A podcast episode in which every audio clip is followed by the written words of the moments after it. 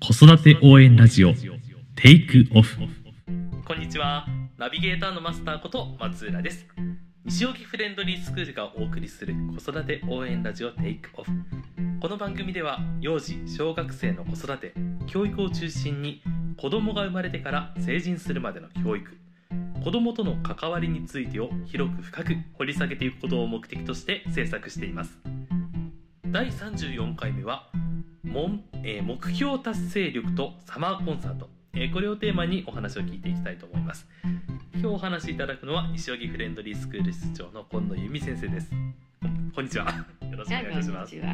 はい、えー、ということで、えー、と今が6月の6日なのですが、え3日後かな？がサマーコンサートということで、えー、と毎年行っているサマーコンサート間も6月なくですね。9日ですよね。6月9日土曜日、えー、11時30分からですね、えー予定しておりますが、まああのー今日はいよいよそのサマーコンサートが迫ってきたということで、えーそのことについてちょっといろいろお話ししていただこうかなと思ってます。で、えっ、と、ポッドキャストの方でも確か第8回目かな、一度サマーコンサートのことを触れてるんですけど、その時はその、えー、と発表会が終わりましたとでそれによって子どもたちがその本番力を身につけて、えー、と自信を持つことができましたとかそういった話をしたと思うんですけど今回はその発表会の前の段階で撮っているので今子どもたちがどういうふうにその主体的にとか、えー準備をしてるのかとかそういったお話ができればいいかなと思いまして、えーテーマに取り上げてみました。はいそうですね。あのフレンドリーの西荻フレンドリースクールの発表会ってあのまあただの発表会じゃなくて、まあ一応大きなホールを借りて1歳6ヶ月2歳前の子どもたちから中学3年生の子どもたちがあのみんなその出るというちょっと珍しい形なんですけれどもあの2歳のお子さんたちは2歳のお子さんたちで大きな舞台でまあ泣くかもしれないけど、まあ、泣い泣いたらお母さん付きねとは言ってあるんですけれどもあのとりあえず舞台に出てあの、まあ、その高い位置から子供が客席の方を見るっていうことがどれだけねこれ大きな刺激になって本当に次の年はもうまた見違えるようにみんななってるのでそういう意味でまたあのなかなか2歳でねそんな大きな舞台に乗せていただけるなんていう経機会はない験できないですよね。かないですねだからリハーサルでは何をするかっていうとまず舞台の上を歩くとかそういうこともあの2歳には経験してもらおうかなとあの思ってます。それは空気感を味わうというか、そうですねやっぱりあの一つ高い位置からやっぱり下を見上げたりあの見下げたりとかやっぱりお客さんがたくさんこう座る座席がいっぱいあるとかっていうのがやっぱりこう大人が考えてる以上に特に2歳の子にとってはこう全て大きく見えると思うんですよね。だやっぱりそういうところで舞台にの上に立てたということだけでもやっぱりそういう2歳児の子にとってはすごく大きな経験でありそこで歌えるか歌えないかっていうよりも立ってそこでそのお客さんたちを眺めるっていうそれはねなかなか経験できないことなのでねあの2歳児にはそういう目標があります。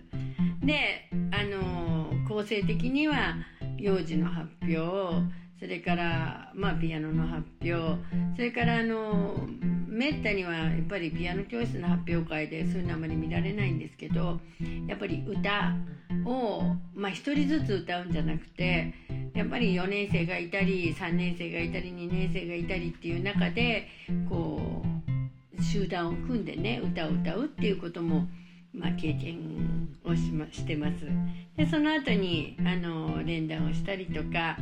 まあ、そういうふうにいろいろこうバラエティに富んでてなかなかあの面白い発表会だとみんなに言われてます。そうですね。本当盛りだくさんですよね。あの去年と同じタイムテーブルというかスケジュールなんですけど11時30分に始まって終わるのがなんと4時っていう。そうですね。長いんですよ。すごい盛りだくさんで。やっぱりそれにまあ2歳児はあれなんですけれども一応あの幼児はさ幼児から上は、ままあ、最後までね頑張って人を応援したりとかやっぱり聞くっていう力っていうのはこれからね大きくなってやっぱりコンサート大きな本当にいい音楽を聴きに行くためにやっぱりそういうふうに聞く力っていうものがなければ音楽会にももう行けないですからね。そういう意味もあってあの最後まできちんと聞けたりした人たちに子どもたちに私たちは最後にあの自分たちが選んできたそのプレゼントを一人一人舞台の上であげるっていうのが、まあ、私たちのあの特色なんですけどで今年はあの小学生以上の子どもたちには私たちがフィンランドに行ってきたのであのフィンランドのあの、まあ、ムーミンとか。はいはいはいそうフィンランドはムーミンがやっぱり有名なのでね。そこでムーミンに関係するものを向こうのムーミンの袋に入れてあげて今年はプレゼントしたいかなという。スペシャルですね。そうなんですよ。フィンランドから持ってきたあの買ってきた私たちのえプレゼントあげたりとか。あとはやっぱり年長さんにはこれから夏に向けて役に立つようなものをこうみんなに用意したりとかっていうことを今年はすごい心がけてます。ああなるほどやっぱりあれですよね以前お話しした、えー、とゴールデンウィーク特訓とか冬季講習とかの症状と一緒でこれを見てやっぱりまた頑張ったっていうのを思い出すっていうそうですね。よね。うん、やっぱり頑張ってこの記念品で夏通ってくるみたいなね、なんかそういう、まあ、毎年だからあのなんか水筒だったりそういうそう。何か年長は夏休みにこうお勉強に来るのに役に立つものを私たちはいつも選んでるんです。ええ。なるほど。いいですね。いやでもやっぱり小学生がその今チャレンジしているそのピアノ。とかはあのまあその子がそれまでやっていたものよりもほんの少しレベルの高いものにみんな挑戦してるかなというほんの少しじゃなくてだいぶ高いもの だいぶ高いものを皆さん挑戦してるんですけど、やっぱりあの私たちの発表会っていうのは、まあ、小学生に関して言えばやっぱりいい加減に発表するのではないってういう。んであの、まあ、例えば幼児の発表にはまた意味があってはいみんなで練習してね本当によくれ練習はするんですよ。でもやっぱり本番にあの1回で決められるかっていうやっぱりそれが一つの勝負でそれはあのやっぱり、ね、あの幼児教幼児にとってはこれからねやっぱり小学校受験っていうものを控えてるっていうこともありますしやっぱりどんなに勉強したってどんなに頑張ったってその1回が成功しなければね決められなければ。何も決められないっていう。だからそういうことをまずこの幼児であの決めていくっていう。でせっかくそこでね培われたその1回で決めるっていうことを私はあの小学生にはねなかなかそういう体験ってできないですしこれから小学生の子たちっていうのはもちろんあの中学受験しないにしてもまあ高校受験があったり大学受験があったり最後にはまあ入社試験だってあるだろうし絶対そういうこれから将来のを見ても1回で決めていかなきゃいけないっていうチャンスってたくさんあると思うんですよね。だからやっぱり小学校にあの上がっても1年ごとにそういう体験を身につけてってほしいなっていうものがやっぱりあるので子どもたちもやっぱり1回で決めるにはどうしたらいいかっていう多分子どもたちの今の頭の中はあのこれだけ練習してどれだけ本番にできるかっていうことをやっぱりみんな思って練習してると思うんですね。だからいい演奏をしたいとか歌にしてもやっぱりみんなで歌うんですけどやっぱり歌詞がなかなか覚えられなかったりってする場合にはなんだか大きい子たちがみんな先頭になってあの歌詞をね覚える練習をしたりっていうまあ私たちの発表会っていうのはそういう意味で自主運営っていうのが結構あの大きいので。でまあ大きな特色っていうのはやっぱりプログラム「はい何番です誰々ちゃんです」って大体そういうこと言うのはね先生たちとか司会者の人がねやっぱりピアノ弾く上に「あの何番の誰々です」って。そうそうそう。あのまあ大体いつも私の役目なんですけどもねふと思っていやこれはやっぱり自私はちょっと司会するのは大変かなとかって思った発想から始まったことなんですけどこれはね自分で弾く曲は自分であの紹介をする、うん、これはいいんじゃないかと思ってでもできるかなと思ったんですけどでもやっぱりねさすが小学校受験をやってきた子どもたちですし1人を除いてうちは全員私立なんですよ。だからみんなそういう受験を経験してきた子たちだからやっぱり自分の曲を紹介して自分で言ってからピアノ弾いてねって言っても誰も疑問を持たないとかすごいなとえーっていう子は一人もいないんですよ。それでその文章をお姉さんたちと一緒に考えてもらったり初めて自分で紹介するからあこれはチェルニー作曲なんだなとかあそうか僕たちの弾くのはリヒナー作曲なんだとかすごくやっぱり作曲者に興味を持ちますしそういう意味でやっぱり一人で自分で紹介をするっていう。だ本当はドキドキしてるはずなんですけどあのドキドキしてピアノの前に立つんですけどそれよりも以前に喋ることが大変なんで あのなかなかそれ行く前にねそうあのいいことかなと思って発想はそういうことから始まったんですけど自分がちょっと言うのは大変かなとか思ってきっかけはね。そうきっかけはそう思ったんですけどでも本当にもうここ何年やってるんですけど皆さんしっかりと自分のあのうん、頑張ったところとかって自分で言って弾くっていうのはなかなか珍しいと思うんですよ。でもやっぱりそれがみんなやってるやることができるっていうのがこれがやっぱり小学校受験を超えてきた子たちなんだなって私はしみじみ思います。物おじしないっていうかねプレッシャーに強いですよねやっぱり。そうですね。うん。それで私たちの発表会っていうのは例えば幼児がアイスクリームの歌を踊ったりそれから私たちが作詞作曲した曜日の歌っていうのはみんな年長さんが自分で絵を描いてでなかなか大変なんですよ。あの月曜日から土曜日までの歌でそれぞれ幼稚園で楽しくしてきたこととかって歌の歌詞に。ストーリーがね。そうストーリーがある。んですそれを必ず絵に描いてそれをあのみんなにパッパッと見せていくんですけどそれもタイミングがあって一人でも間違えたらもうもうアウトなんですよね。でそこがやっぱり発表会を通して特別に集団行動なんかしなくてもその発表会の練習をすることによってやっぱり集団が組める。で一人間違えてまあ全部先に行かないかったらやっぱりその子がみんなにもう一回やってもらえますか？って自分で聞いてみんながいいよって言ったらまたもう一回練習をするっていう。だから当日はね、まあ、そういうことができないから「いい?」っつって一人間違えてもそのまま先行くのよ。とか言って絶対止まっちゃダメよっていうことは再三言う。でもそれが集団行動なんだと思うんですよ。人のやっぱり行動を見てないと間違えとできないし。まあでも何かあったらあったで臨機応変にねそうですそうですそうですよね。だから大きな株でもあのそれは年長だけじゃなくて年長が中心なんですけれども犬やら猫やらっていうのは年中とか年少まで入ってってるので年少はなかったかな。でも年長までは入ってるのでやっぱり言えなかったら猫は年長1人に対して年中とかいるのでその言えなかったらいいとか言って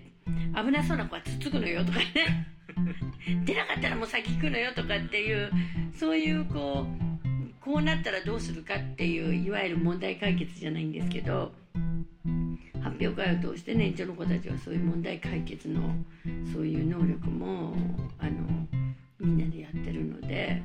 だから特別にね集団行動のクラスがあるとかそういうことじゃなくてそういう現場でねやっぱり何かが起きた時にみんながカバーできるっていうであの昔話シリーズっていうのをやるんですけれども、はい。うさぎと亀はね2人ずつ組んでいくんですよ。であのかぐや姫だけは1組でで女の子年長の女の子2人に今回あの助けていただける小学校2年生の女の子が1人入ってるんですけどでもやっぱり出なかったらどうするかっていうそうですよね。そう万が一、ね。そう一人上がっちゃったりとかってする。まあ今までに失敗はほとんどないんですけど、はい。まあ、それをどうカバーしていくかっていう。やっぱり他の子のセリフも頭に入ってればそうですそうです。だからあの3人セリフを言ったら1番歌うとか次また3人セリフを言って2番歌うって言った時に一番最初の子がセリフを言ったら1番2番の子がセリフを言ったらもうすぐ集中をして次の歌の出だしを頭に思い浮かべるっていう、うん、だからぼーっとして聞いててあ出番だじゃなくて自分の言ったことが終わったらその年長の2人は次の出る歌をあの頭の中で描いといてパッと出られるようにっていう、うん、やっぱそういう訓練もしてるので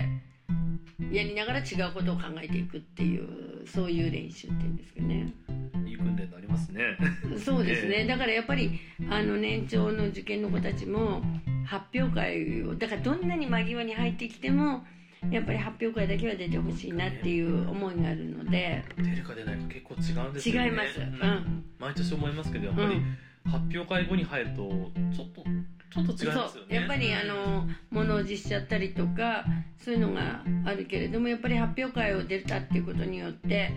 あの幼児の場合はやっぱりすごく自信がつきますし。そこがやっぱり私たちの発表会という行事だからそういうことをしているようなとこは、まあ、自分のところを言うわけじゃないんですけれどもやっぱり幼児教室にはないと思います。うんだから毎年とっても大事な行事としてまあ私たちはね合宿とともにぱり一つの大切な行事だと思ってこれが終わってからまたちょっと本格的に今度はまた受験の勉強とかそういうものに入っていこうと思ってるので、そうですえね。いやー確かに本番は1回しかないんだよっていうのはそうです。模試とか以上にあのリアリティがあるというか、えそうです。うん、やっぱりそこで一発でその決めるっていうそうです経験ねができるのは、うん。そしてその受験よりだいぶ時間がある。この6月っていう時期にね体験できるというのは本当に。そうねだからあうのん。よくだから幼稚園児が出る発表会だからって言ってなんかあの幼稚園の発表会とよく間違えられる方がいるんですけれども、幼稚園の発表会とは全然もう全く違ってほとんど先生たちは出ていかないという。そうですね。だから自分たちのリハーサルで初めて自分たちの立ち位置っていうのを一応教えてであのもう演奏が始まったらほとんど先生たちはよっぽど何かがない限りは出ていかない。自分たちでね回していかないといけないです。だから何回もねシャッフルしながら子供が自分で出て「はいじゃあアイスクリームの歌の順番に並んで」とか。でまたシャッフルしてみんな子供たちが「うん」ってまじはいじゃあ次は曜日の歌のあのー置で並んでとかっていうことをよくそれも練習してるんですけど結構それも素早くできるんですよ。パパパッと。パパパッとそのどうやって覚えてるのかなって私も思うぐらいもう揃ってバッとこう並べるっていう。だからもう子供たちの中でその並び順っていうのは入ってるのであの当日も、まあ、毎年そうなんですけど当日その立ち位置には困らないで、ね。中断はないですよねでもそう一つ約束客席に手を振った人はね後でね大変なことになるからね。ご褒美あげませんとか言ってるからみんなそれあったら客席でね手をね「お母さん」とか言ってね手なんか振っちゃね困るんだからねっていうことはもう再三言ってやるので。だからだったんだ。毎年いないですよね、うんそう。いえば。こうやって振ってもいいのかなとか言ってダメってみんなが言うから多分自覚はしてるとなるほど今年も楽しみですね。そうですね。なんかぜひねなんかお近くの人がいたらうんそうですね。ンダリーの発表会っていうのはちょっとこう面白いかもしれない。誰が見ても面白いあの発表会だと思います。はい、ぜひあのお近くの方お越しください。えっ、と明日木曜日にはこのポッドキャスト配信すると思うので2日後ですけど土曜日の、えーお昼頃、えー空いてる方ぜひいらしてください。清瀬のね欅ホールなので、そうです。清瀬駅というところからですね、えー3分から5分ぐらいで行けるところかなのにあるホールでしてとっても綺麗なところなので、えーぜひご興味ある方は遊びに来ていただければと思います。では今日はこんな感じで大丈夫かな。はいどうもありがとうございました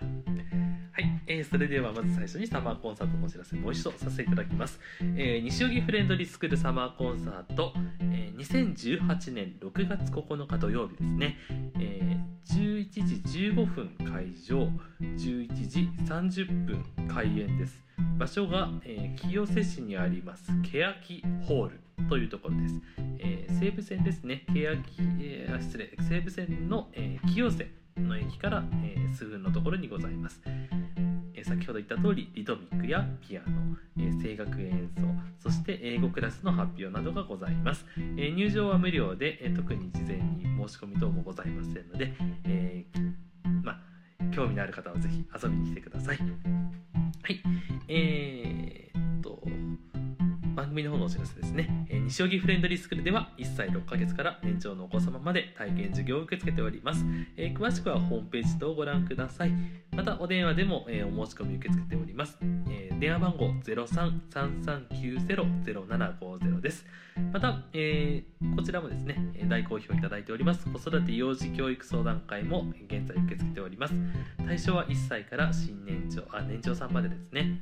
えーフレンドリースクールの合格法に興味のある方小学校受験を検討している方子育てでお悩みをお持ちの方幼児教育に興味をお持ちの方、